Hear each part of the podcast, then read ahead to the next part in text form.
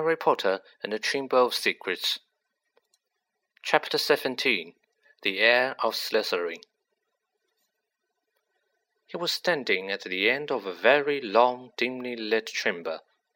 Towering stone pillars entwined with more carved serpents rose to support a ceiling lost in darkness, casting long black shadows through the odd greenish gloom that filled the place.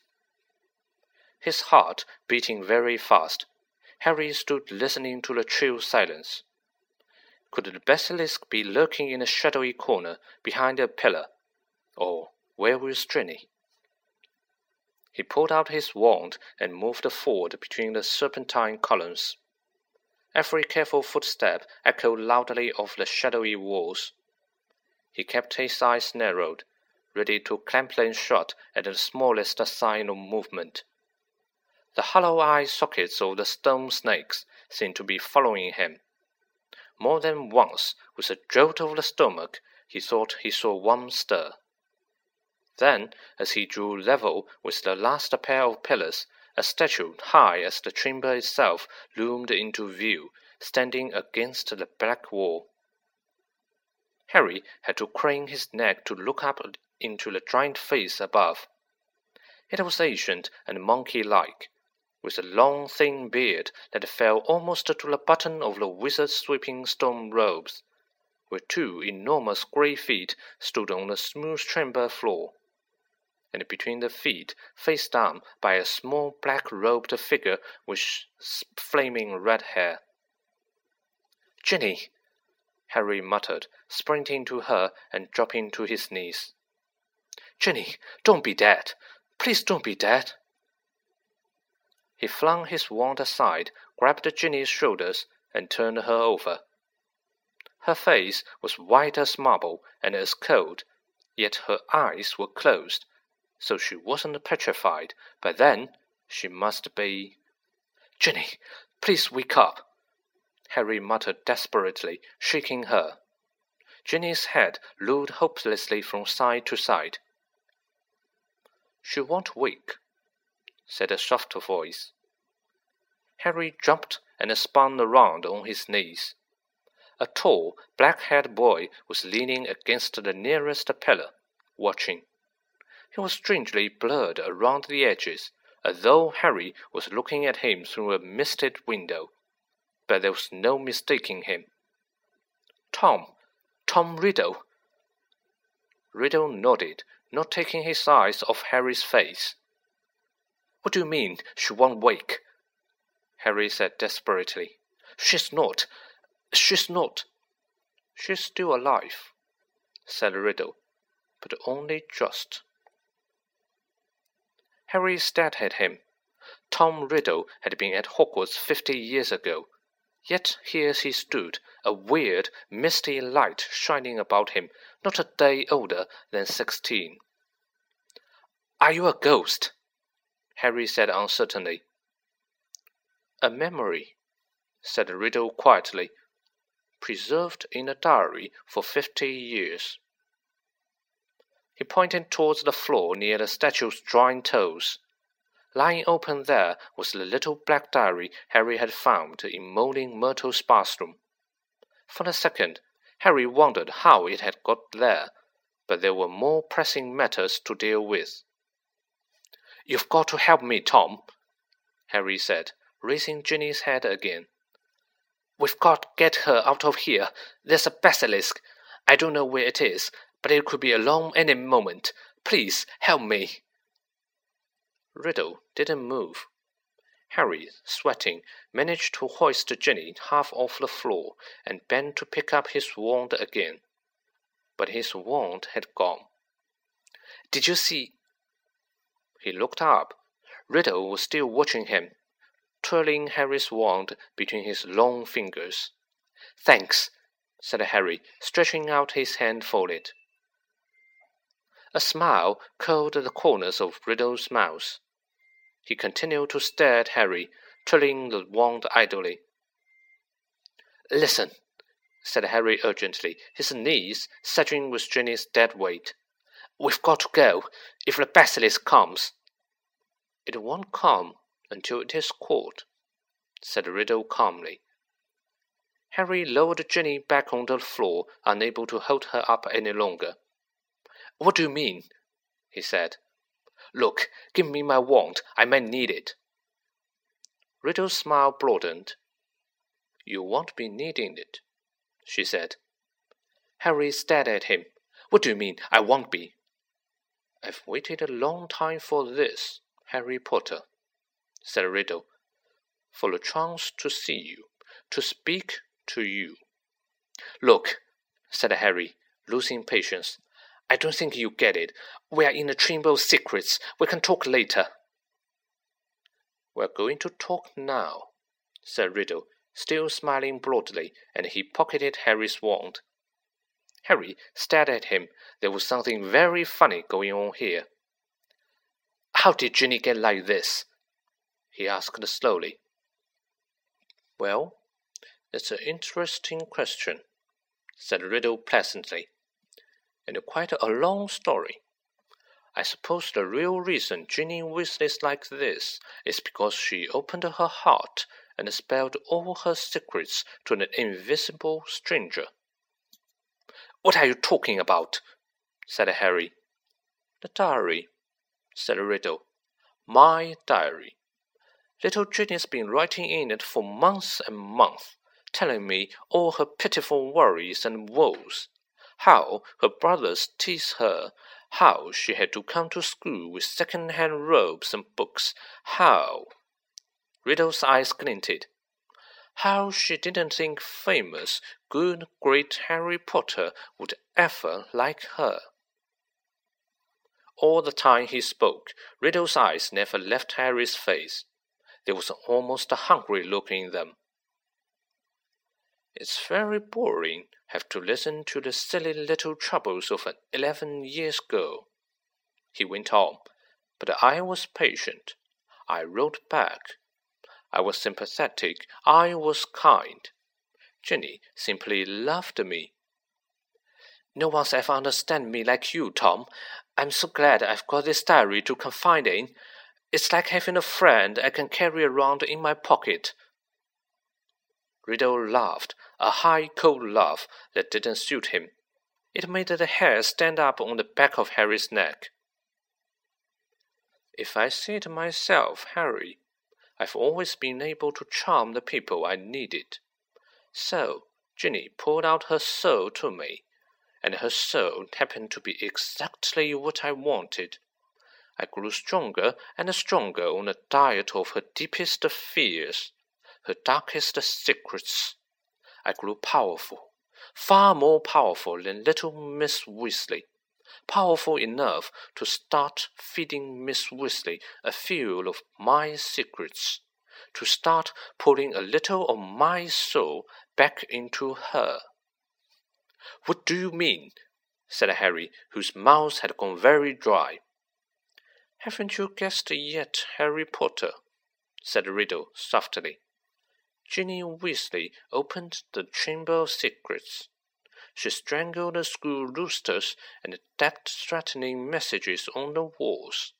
She set the serpent of Slytherin on four mudbloods and the Squibs cat. Now, Harry whispered. Yes, said Riddle calmly. Of course, she didn't know what she was doing at first. It was very amusing. I wish you could have seen her new diary entries. Far more interesting they became. Dear Tom, he recited, watching Harry's horrified face. I think I'm losing my memory. There are rooster's feathers all over my robes, and I don't know how they got there. Dear Tom, I can't remember what I did on the night of Halloween, but a cat was attacked, and I've got paint all down my front. Dear Tom, Percy keeps telling me I'm pale and I'm not myself. I think he suspects me. There was another attack today, and I don't know where I was, Tom. What am I going to do? I think I'm going mad. I think I'm the one attacking everyone, Tom. Harry's fists were clenched, the nails digging deep into his palms. It took a very long time for stupid little Ginny to stop trusting her diary, said Riddle. but she finally became suspicious and tried to dispose of it. And that's where you came in, Harry. You found it, and I couldn't have been more delighted. Of all the people who could have picked it up, it was you, the very person I was most anxious to meet. And why did you want to meet me? said Harry. Anger was coursing through him, and it was an effort to keep his voice steady. Well, you see, Ginny told me all about you, Harry, said Riddle. Your whole fascinating history.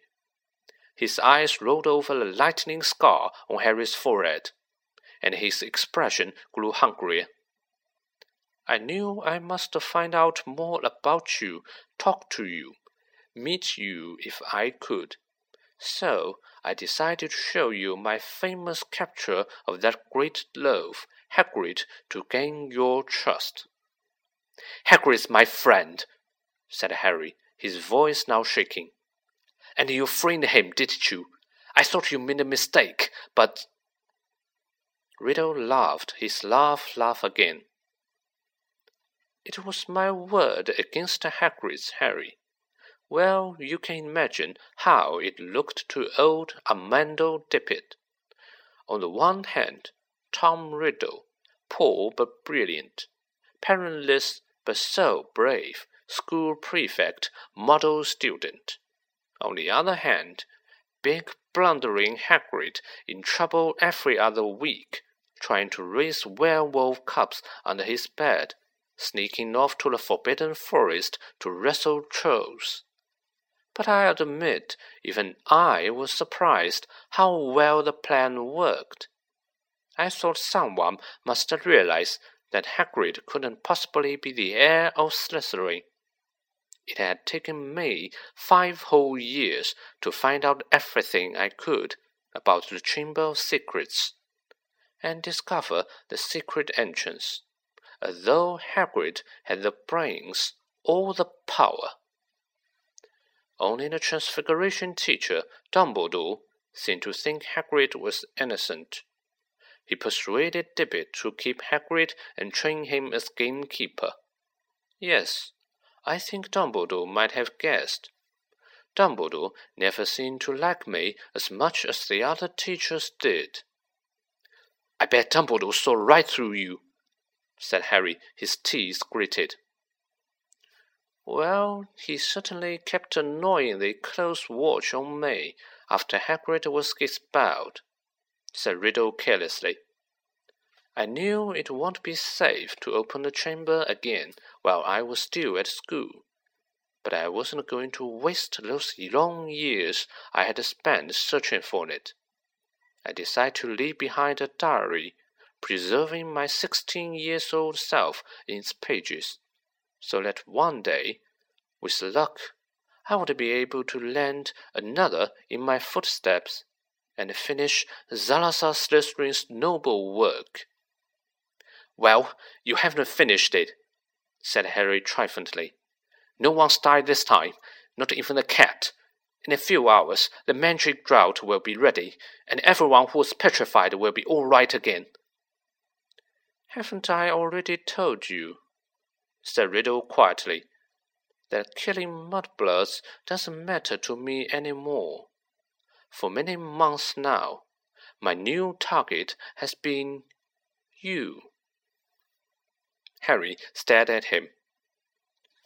Imagine how angry I was when the next time my diary was opened, it was Ginny who was writing to me, not you. She saw you with the diary, you see, and panicked. What if you found out how to work it and I repeated all her secrets to you? What if, even worse, I told you who had been strangling Lucius? So, the foolish little brat waited until your dormitory was deserted and stole it back. But I knew what I must do. It was clear to me that you were on the trail of Slytherin's heir. From everything Ginny had told me about you, I knew you would go to any lengths to solve the mystery, particularly if one of your best friends was attacked. and Ginny had told me the whole school was buzzing because you could speak Parseltongue. So I made Ginny write her own farewell on the wall and come down here to wait. She struggled and cried, and it became very boring. But there isn't much life left in her. She put too much into the diary, into me. Enough to let me leave its pages at last. I have been waiting for you to appear since we arrived here. I knew you would come. I have many questions for you. Harry Potter. Like what? Harry spat, fist still clenched. Well, said Riddle, smiling pleasantly, how is it that baby with no extraordinary magical talent managed to defeat the greatest wizard of all time? How did you escape with nothing but a scar while Lord Voldemort's powers were destroyed? There was an odd red gleam in his hungry eyes now. Why do you care how I escaped? said Harry slowly. Voldemort was after your time. Voldemort, said Riddle softly, is my past, present, and future, Harry Potter. He pulled Harry's wand from his pocket and began to trace it through the air, writing three shimmering words Tom Marvolo Riddle. Then he waved the wand once, and the letter of his name rearranged themselves.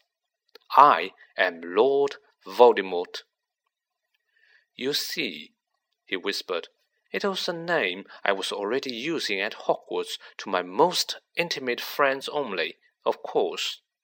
You think I was going to use my filthy muggle father's name forever? I, in whose veins runs the blood of Salazar Slytherin himself through my mother's side.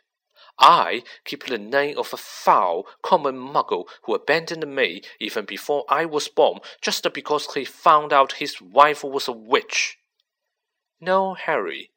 I fashioned myself a new name, a name I knew wizards everywhere would one day fear to speak when I had become the greatest sorcerer in the world. Harry's brain seemed to have jammed. He stared numbly at the riddle at the orphan boy who had grown up to murder Harry's own parents, and so many others. At last he forced himself to speak. You are not, he said, his quiet voice full of hatred. Not what? snapped Riddle. Not the greatest sorcerer in the world, said Harry, breathing fast. Sorry to disappoint you and all that, but the greatest wizard in the world is Albus Dumbledore, Everyone says so. Even when you were strong, you didn't dare try and take over at Hogwarts. Dumbledore saw through you when you were at school, and he still frightens you now, wherever you are hiding these days. The smile had gone from Riddle's face to be replaced by a very ugly look. Dumbledore's been driven out of his castle by the mere memory of me, he hissed. He's not as gone as you might think, Harry retorted. He was speaking at random, wanting to scare Riddle, wishing rather than believing it to be true. Riddle opened his mouth but froze. Music was coming from somewhere. Riddle whirled around to stare down the empty chamber. The music was growing louder. It was eerie, spine tingling, unearthly. It lifted the hair on Harry's scalp and made his heart feel as though it was swelling to twice its normal size. Then, as the music reached such a pitch that Harry felt it vibrating inside his own ribs, flames erupted at the top of the nearest pillar. A crimson bird, the size of a swan, had appeared, piping its weird music to the vaulted ceiling. It had glittering golden tail as long as a peacock's and gleaming golden talons, which were gripping a rigid bundle. A second later, the bird was flying straight at Harry. It dropped the wretched thing it was carrying at his feet, then landed heavily on his shoulder. As it folded its great wings, Harry looked up and saw it had a long, sharp golden beak and beady black eyes. The bird stopped singing. It sat still and warm next to Harry's cheek, gazing steadily at Riddle. That's a phoenix, said Riddle, staring shrewdly back at it. Fawkes? Harry breathed, and he felt the bird's golden claws squeeze his shoulder gently. And that, said Riddle, now eyeing the wretched, thing that Fawkes had dropped. That's the old school sorting hat. So it was, patched, frayed, and dirty. The hat lay motionless at Harry's feet. Riddle began to laugh again. He laughed so hard that the dark chamber rang with it, as though ten riddles were laughing at once. This is what Dumbledore sends his defender a song bird and an old hat. Do you feel brave, Harry Potter? Do you feel safe now? Harry didn't answer. He might not see what use Fawkes or the Sorting Hat were, but he was no longer alone, and he waited with mounting courage for Riddle to stop laughing. To business, Harry, said Riddle, still smiling broadly. Twice in your past, in my future, we have met, and twice I failed to kill you.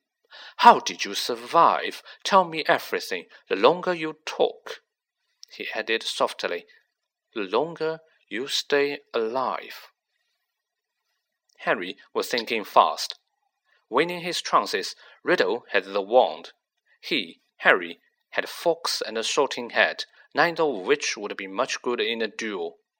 It looked bad, all right, but the longer Riddle stood there, the more life was dribbling out of Ginny, and in the meantime, Harry noticed suddenly Riddle's outline was becoming clearer, more solid. If it had to be a fight between him and Riddle, better sooner than later. No one knows why you lost your powers when you attacked me, said Harry abruptly. I don't know myself, but I know why you couldn't kill me. Because my mother died to save me. My common muggle born mother, he added, shaking with suppressed rage. She stopped you killing me, and I've seen the real you. I saw you last year. You were a wreck. You are barely alive. That's where all your power got you. You are in hiding. You are ugly. You are foul. Riddle's face contorted. Then he forced it into an awful smile. So, your mother died to save you. Yes, that's a powerful counter charm. I can see now. There's nothing special about you after all. I wondered, you see, because there are strange likenesses between us, Harry Potter. Even you must have noticed. Both half-bloods, orphans, raised by muggles. Probably the only two Parselmouths to come to Hogwarts since the great Slytherin himself. We even looked something alike. But after all, it was merely a lucky chance that saved you from me. That's all I wanted to know. Harry stood, tense, waiting for Riddle to raise his wand, but Riddle's twisted smile was widening again. Now, Harry, I'm going to teach you a little lesson. Let's match the powers of Lord Voldemort, heir of Salazar Slytherin, against that famous Harry Potter and the best weapons Dumbledore can give him. He cast a amused eye over Fawkes and the Sorting Hat, then walked away. Harry, fear spreading up his numb legs, watched the Riddle stop between the high pillars and looked up into the stone face of Slytherin, high above him in the half darkness. Riddle opened his mouth wide and hissed, but Harry understood what he was speaking. Speak to me, Slytherin, greatest of the Hogwarts Four. Harry wheeled around to look up the statue, Fawkes swinging on his shoulder. Slytherin's gigantic stone face was moving. Horror struck, Harry saw his mouth opening, wider and wider, to make a huge black hole. and something was stirring inside the statue's mouth. Something was stirring up from its depths.